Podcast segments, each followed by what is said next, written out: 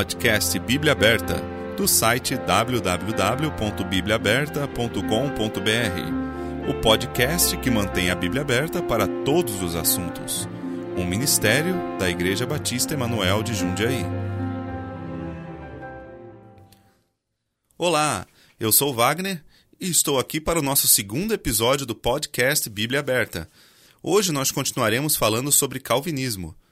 Na semana passada, nós começamos esse assunto. Caso você não tenha ouvido, o link está no post para download. Recomendo que você, antes de ouvir esse podcast, ouça o outro para entender do que nós estamos falando. Nós falávamos na semana passada sobre o tulip, o que significava isso, demos essa explicação do que significa cada uma dessas letras. Estou aqui com o pastor Tem e hoje vamos continuar falando do porquê essa doutrina é tão perigosa. Olá, Wagner, tudo bem? Tudo bom. Nós estamos falando a semana passada, Wagner, sobre calvinismo e só demos uma introdução dos pontos principais da, daquele acróstico, né, que Sim. Eh, mais ou menos explica esse sistema teológico. E hoje vamos falar por que cremos que seja uma doutrina perigosa. A primeira pergunta que eu faço, Wagner, nós podemos crer no que a Bíblia diz ou não? Bom, eu espero que sim, porque senão sobre o que, que a gente vai viver, né? Exato. E, e a Bíblia tem declarações claras. Sim. Por exemplo, em 1 Timóteo 2, 3 e 6, a Bíblia diz que Deus quer que todos os homens se salvem e venham ao conhecimento da verdade. É, Para mim já encerrou o assunto. Podemos parar de falar desse assunto já, Tem então, mais né? que falar, Acabou. Né? Entendo como alguém Era pode pra- tirar. Isso, isso, eu sei que tem muitas coisas difíceis na Bíblia, mas um versículo assim não deve ter ah, nenhuma dificuldade em entender, né? tem Por isso, isso é bom e agradável diante de Deus, nosso Salvador, que quer que todos os homens se salvem. Sim. Tem versículos também, como 1 Timóteo 2, 3 e 6, que diz que ele, Cristo se deu a si mesmo em preço de redenção por todos, Certo. para servir de testemunho ao seu tempo. Ah, 2 Pedro 3 e 9, ele não quer que alguns se percam, senão que todos venham a- a- arrepender-se.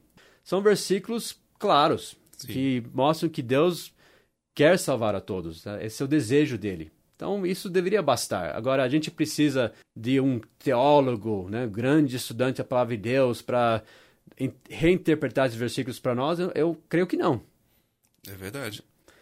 Deixa eu dar alguns frutos que eu creio que sejam frutos nocivos da doutrina calvinista. Certo. E alguns desses pontos eu tirei de uma mensagem do evangelista Ron Comfort, que é o fundador do Ambassador Baptist College, Faculdade Batista Embaixador, da Carolina do Norte.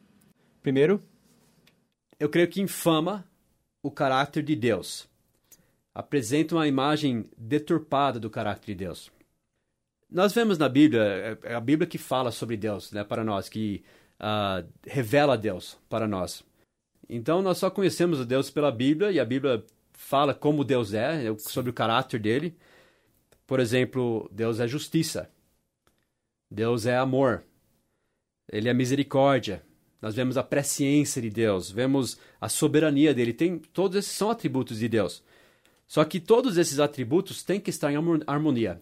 Um atributo de Deus não pode ah, ser destacado a um ponto que anula os, os- os outros atributos. Sim. Deus é soberano, mas também Deus é amor. E outros que só destacam o amor de Deus esquecem que Deus é justiça também. Então, esse- todas esse- essas características essa, de Deus, do caráter de Deus, tem que estar em harmonia. Então, a doutrina calvinista, eu creio que difama o caráter de Deus por destacar certas caracter- características dele, ignorando outros.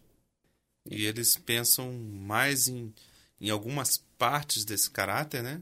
Uhum. Do que em outras. Porque, na verdade, eu fico pensando, o calvinismo, como eles explicam o porquê Deus escolhe uns e não outros?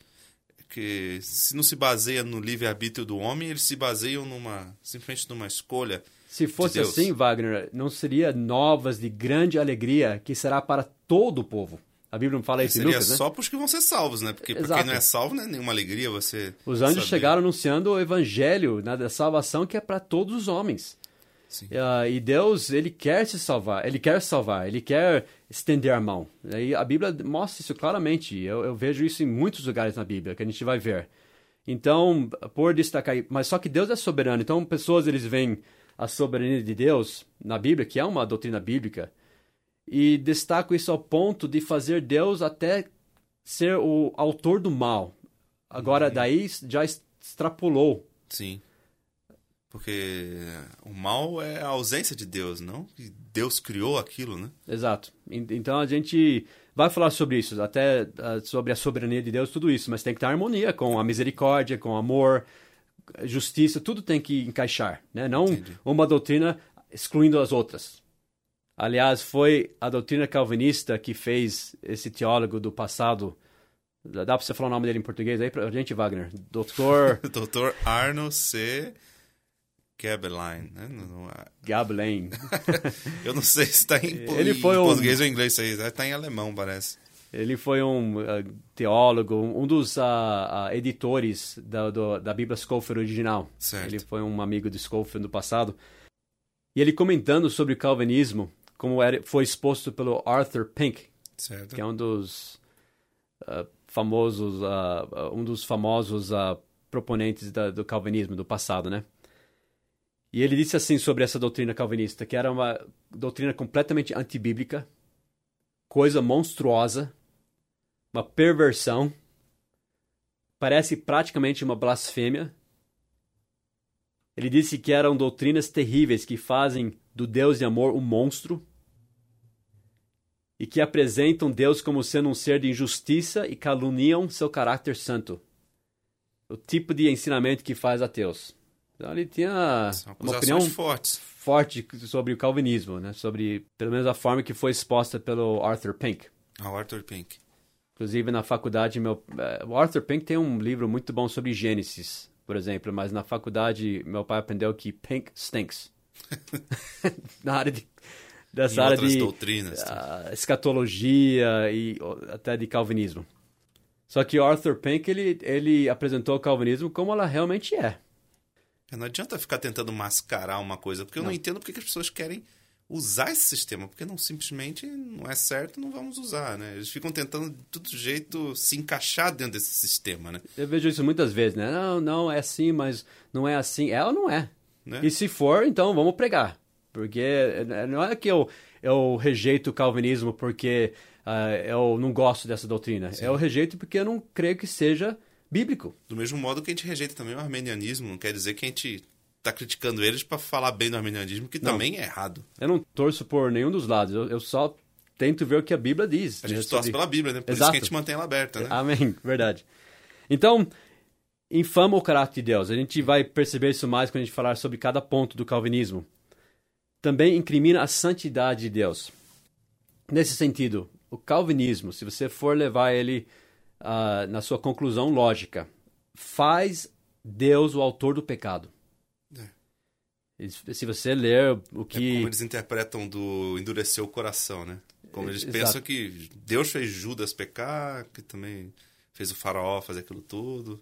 Porque, colocando a soberania de Deus nesse ponto, que Deus faz tudo acontecer, é isso que o calvinismo chega a dizer. Praticamente Deus... negam também que exista o diabo, por exemplo. Dizem Deus que, que faz tudo. Diz que tem o diabo, mas é tudo plano de Deus, no sentido que Deus faz essas coisas acontecerem. E, e, quando nós falarmos sobre a soberania de Deus, a gente vai ver que eles falam isso mesmo. Certo. Tanto que uh, falam que até um erro de um datilógrafo, Deus fez isso. De, uh, chego a dizer que Deus desejou que os homens pecassem para a glória dele, de, de uma forma, né? Então, uh, só que isso não é bíblico. A Bíblia diz em Deuteronômio 32, versículo 4, por exemplo, que em Deus não há injustiça. Justo e reto é. Também diz em Jó 34, versículo 10: Longe de Deus esteja o praticar a maldade e do Todo-Poderoso cometer a perversidade. São versículos claros. Sim. Em Abacuque 1 e 13 diz que ele é puro de olhos, que não podes ver o mal, muito menos criar o mal. Mas do jeito que nós estamos apresentando aqui o calvinismo, com certeza eles não vão dizer que eles são desse modo, eles vão tentar dar uma mascarada, né? Como que eles interpretam a si mesmos? Isso que eu não entendo. Como que eles podem dizer que essas eu coisas eles dizem as explicações boas? deles e eu não engoli. Tem como. Né? Né? Falam, não, Deus ele, ele cria o mal, eles falam, como o sol cria a sombra. Só que eles estão tentando se esquivar. É verdade. a, a Bíblia diz também em 1 João, falando sobre o sol, né? Em 1 João 1 e 5 diz que Deus é luz e não há nele trevas nenhumas. Sim. Deus não pode ser tentado pelo mal e a ninguém tenta, diz Tiago 1 e 13. Então são versículos que para mim não deixam dúvida. Deus não criou mal, Deus não pode tentar ninguém ao mal. Sim. Então eu, eu creio que incrimina a santidade de Deus. Também impugna a graça de Deus. Impugna no sentido de ser contrário a, de, de invalidar a graça de Deus. Nesse sentido, os calvinistas usam, naquele ponto né, sobre graça irresistível, usam, apresentam a graça como se fosse uma força que coagisse pessoas a, a, crerem, né, os eleitos. Então, eh, Deus elege alguns para serem salvos e ele os força pela sua graça, que é irresistível, de acordo com a doutrina calvinista, a crerem. Então, esse é o, só que esse não é o ensinamento bíblico sobre graça. Graça na Bíblia é simplesmente a forma que Deus nos salva. Sim. Né, que diz Efésios 2 e 8. Porque pela graça foi salvo. Uhum, é, é porque pela graça sois salvos, é um dom de Deus, Deus. né? Uh, é a forma que ele nos oferece salvação gratuitamente, mediante a fé, com base, com base única exclusivamente nos méritos de Cristo Jesus. Então, graça nem é uma força, graça é o dom de Deus, a forma que ele nos salva. Então, aí é, cria um paradoxo. De, de compreender isso, não entendo hum. por que, que há essas dúvidas e por que, que é tão difícil aceitar que o homem tem livre-arbítrio. Na vida hum. inteira nós vemos isso. E por que que isso? Para é ser salvo você não teria o livre-arbítrio. Eles acham que o livre-arbítrio... A gente vai falar mais sobre livre-arbítrio até quando falarmos sobre a soberania de Deus. Mas eles acham que de alguma forma isso limita Deus ou faz Deus dependente dos homens. Só Porque que você pode ficar como os armenianos dizem, né, que você uma hora aceita, outra hora não, uma hora aceita, outra hora não, né? Na é. verdade você nunca foi, né? Aliás, nosso próximo podcast né? eu acho que pode ser a diferença entre armenianismo e o calvinismo e se, o que nós somos. Nós somos armenianos ou calvinistas? Sim. Seria bom falar sobre isso, né? Vamos entender que nós somos bíblicos, né? Isso, nenhum dos dois. Você não precisa ser nem armeniano nem calvinista. Uh, seja bíblico, veja onde que a Bíblia te leva e siga, né? Sim. Mas a Bíblia fala que a graça salvadora de Deus se há manifestado a todos os homens. Sim. Então não é algo irresistível, é, é o que Deus oferece para os homens. Não, então, por conta disso que Deus é justo, né? Porque ele apresenta para todos os homens, não só para alguns ou para outros. E você falou de mais uma das características de Deus, do caráter de Deus. Ele é justo. Sim. Ele é imparcial. Vou falar, esse vai ser o nosso próximo ponto. Eu creio que a doutrina calvinista implica parcialidade. Hum. Então, de acordo com esse sistema né, de calvinismo, Deus arbitrariamente escolhe quem irá para o céu e quem irá para o inferno, simplesmente na base da escolha dele arbitrária. Então, por exemplo, até o próprio Calvino, entre muitos erros dele, ele ensinou, por exemplo, que o batismo infantil fazia desses filhos de pessoas que moravam em Geneva, naquela época, fazia deles uh, eleitos então você vê como que essa doutrina pode levar a muitos outros erros também. E não faz nem sentido isso que está falando, né? É a mesma coisa que achar que o filho de crente é crentinho, só porque nasceu de um cristão. Na, na época de Calvino, então, só quem era da cidade de Geneva eram, só, eram os eleitos. É, e, e era assim, né? Eles até forçavam pessoas a, a se conformarem.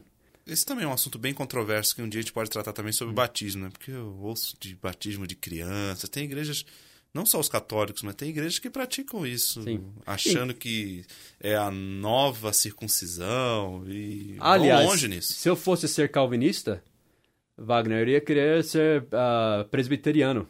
É, com certeza. Porque uh, a única forma, se você quer realmente seguir o sistema de Calvino, é melhor você pegar o pacote inteiro, porque era a única forma deles garantirem que os filhos deles eram eleitos era o batismo infantil. Ah, aí vocês pegam o pacote inteiro e você vira milenista. Você... Vai virar milenista, vai virar uh, presbiteriano. Aí você vai longe. Enfim, uh, é um, para mim, vai engolir, engole o pacote inteiro. É verdade. Né?